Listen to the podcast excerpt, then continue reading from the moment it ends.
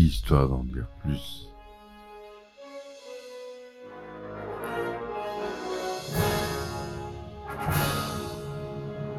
Eh ben attendez, on est en France. Allez, cul sec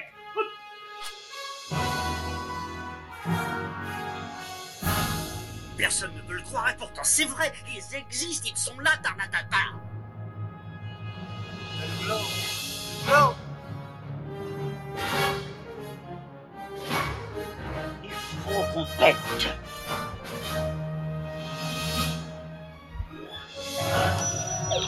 Circuit branché, correcteur temporel temporisé. Bonjour, bienvenue sur Histoire d'en dire plus. Aujourd'hui, on aborde un film euh, avec Brad Pitt et Jason Statham réunis. Un film anglais et américain, britannico-anglais, avec un réalisateur anglais, Guy Ritchie. Et vous aurez peut-être deviné, c'est Snatch, tu ou tu.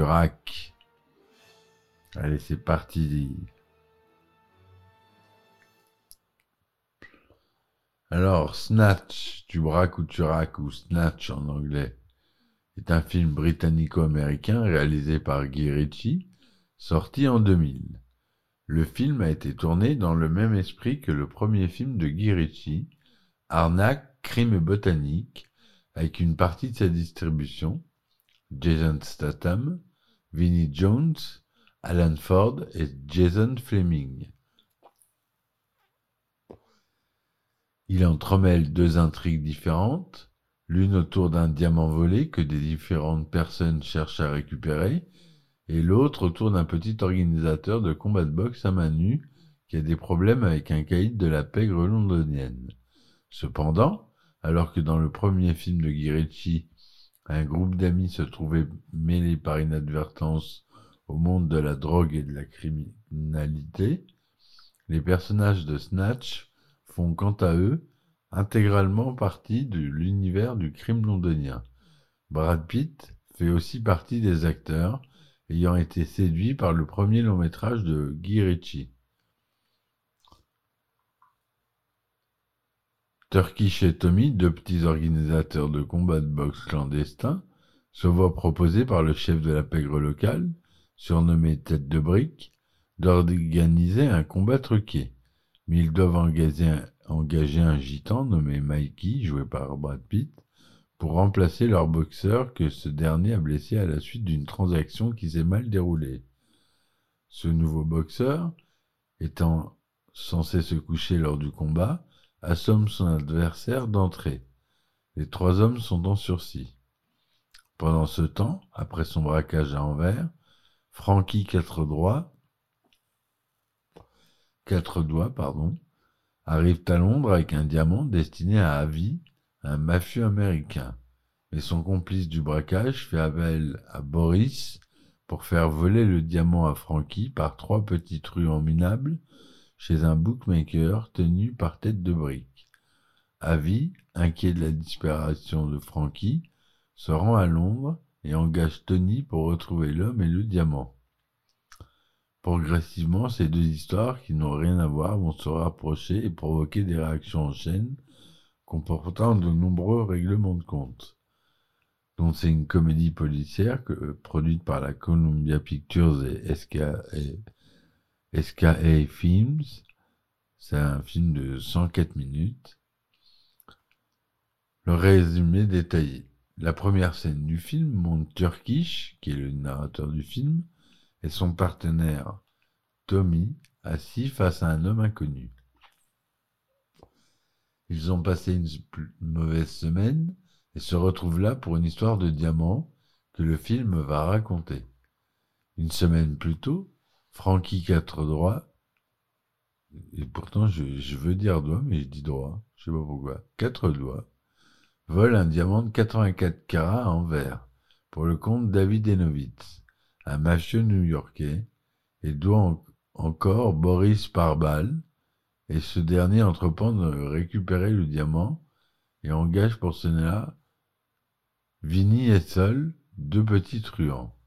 Boris demande à Frankie, joueur impénitent, d'aller parier pour lui sur un combat de boxe truqué chez un bookmaker.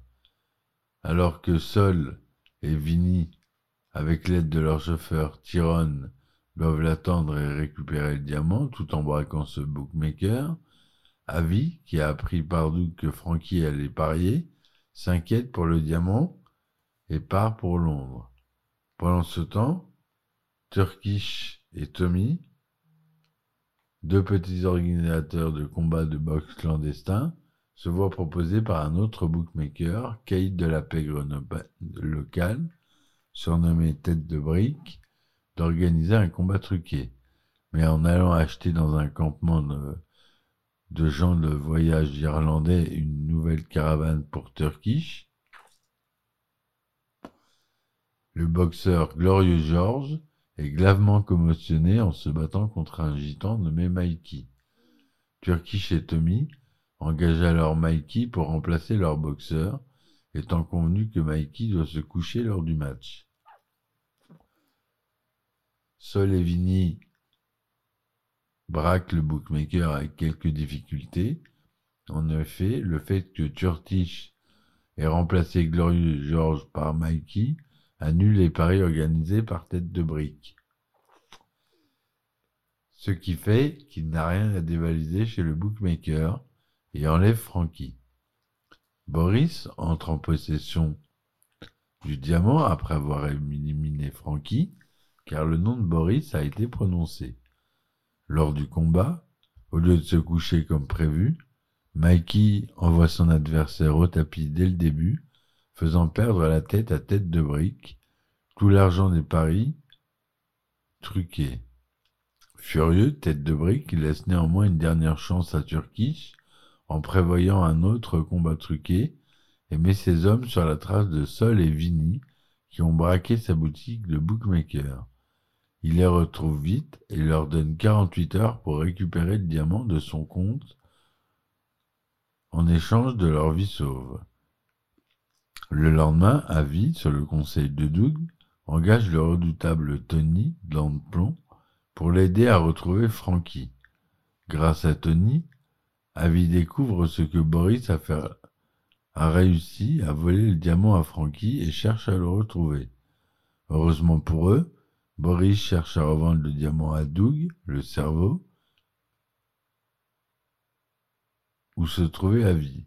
Tony, plomb, et Rosebud, le, garde du corps d'Avi, enlèvent Boris et le ligotent dans un coffre de voiture, mais ils ont un accident sur la route, causé involontairement par Turkish et Tommy. Et Boris s'échappe. Seuls Vinny et Tyrone, qui ont suivi Avi et Tony, tentent de reprendre le diamant, mais Tony ne se laisse pas intimider. Boris revient sur ses entrefaites et est tué par Tony mais Seul et Vinny profitent de la fusillade pour s'enfuir avec le diamant.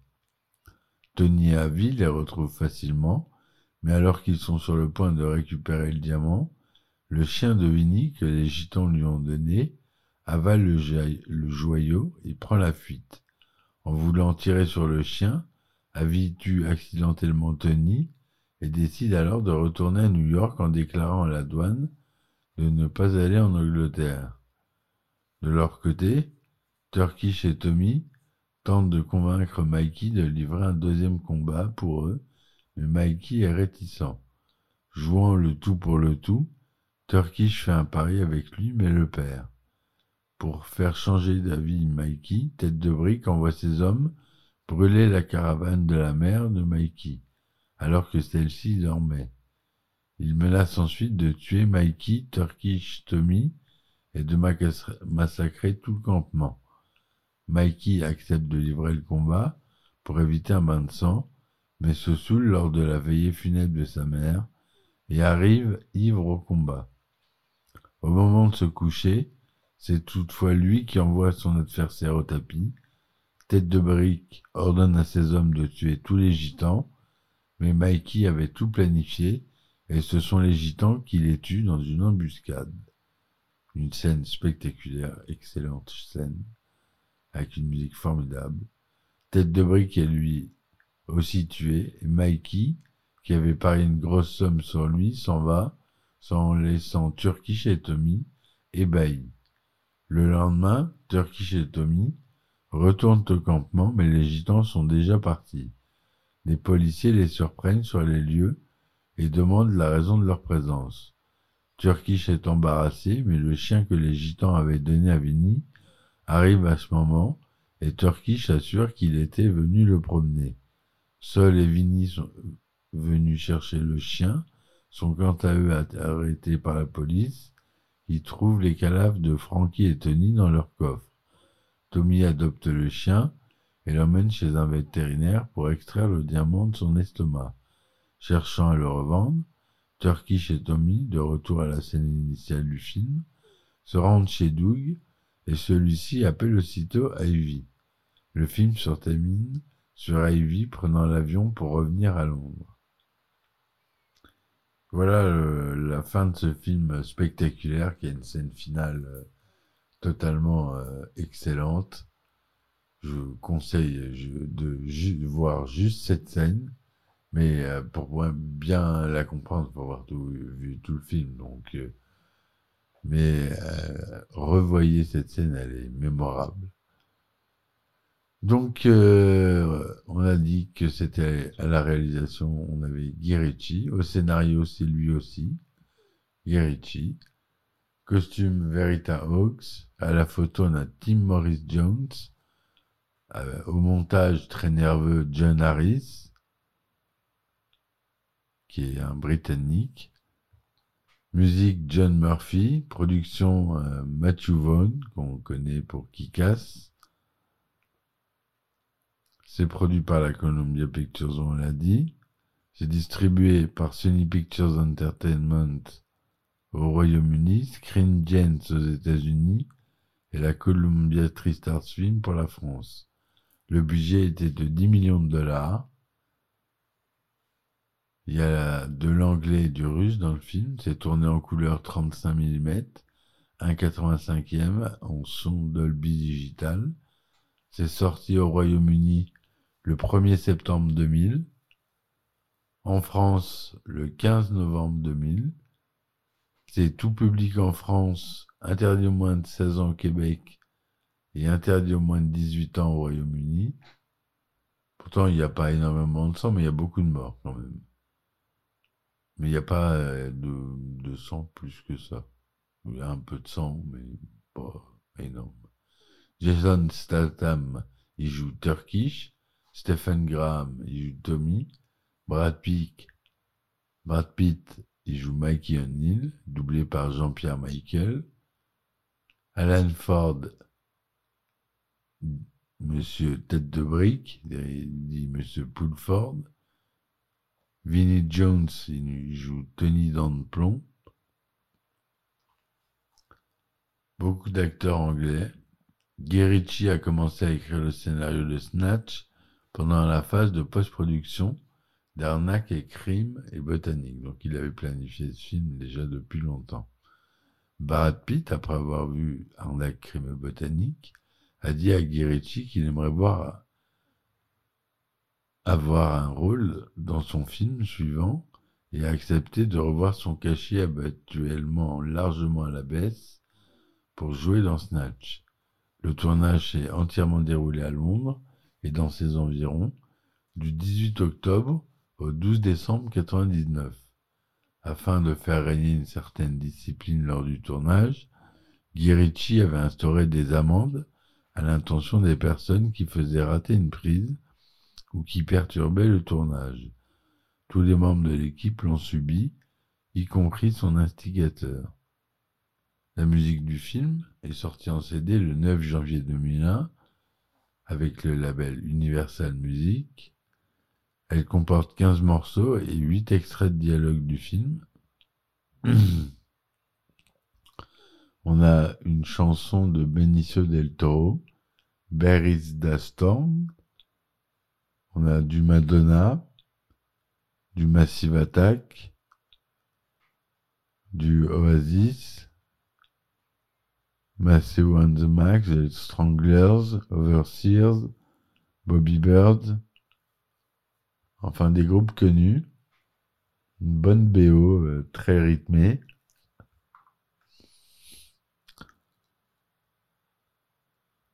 Il recueille euh, près de 73% de critiques positives sur Rotten Tomatoes, sur 141 critiques, 55% sur Metacritic.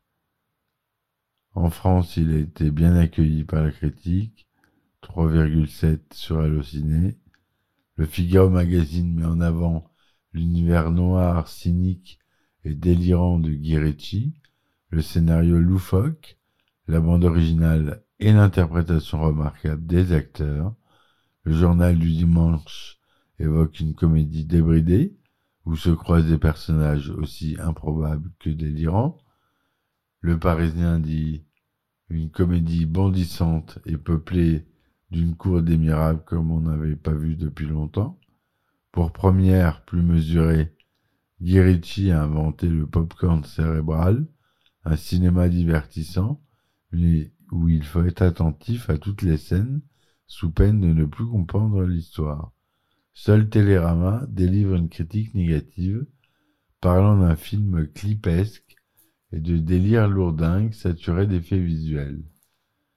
Le film figure pourtant dans le top 250 du classement des films de l'IMDB, Internet Movie Database, basé sur un vote du public avec une note de 8,3 sur 10, ce qui est bien, ce qui est beaucoup sur IMDB.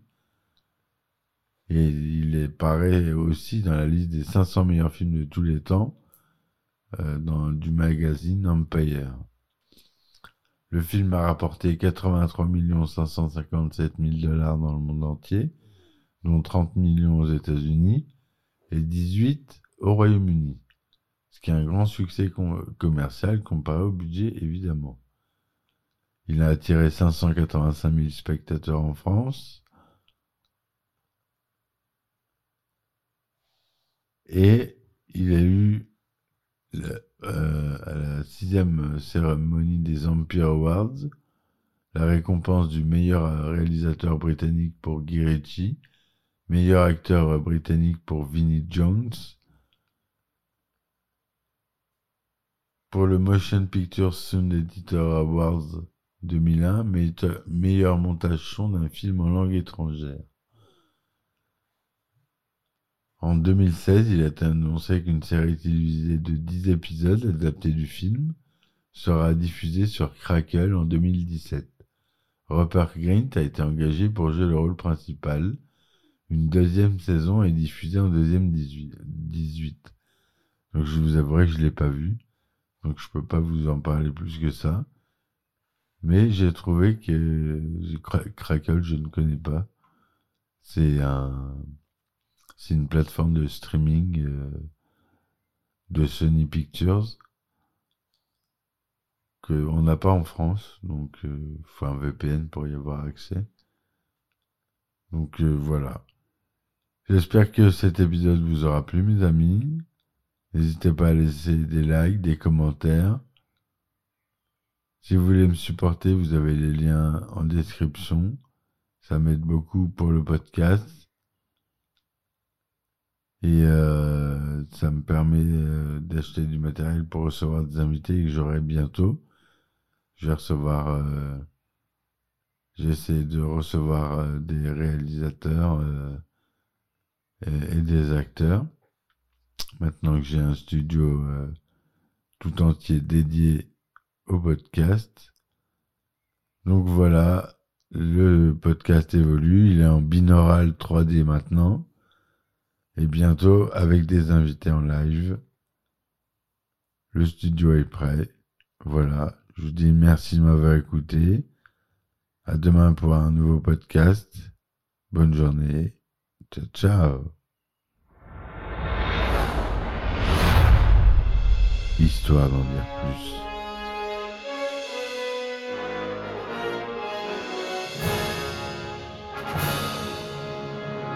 Eh ben attendez, Allez, cul sec. Hop.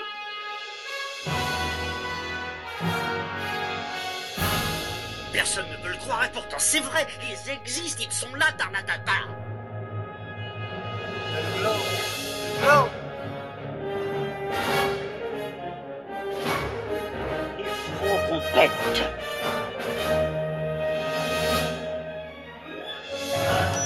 Voyons, circuit branché, correcteur temporel, temporisé,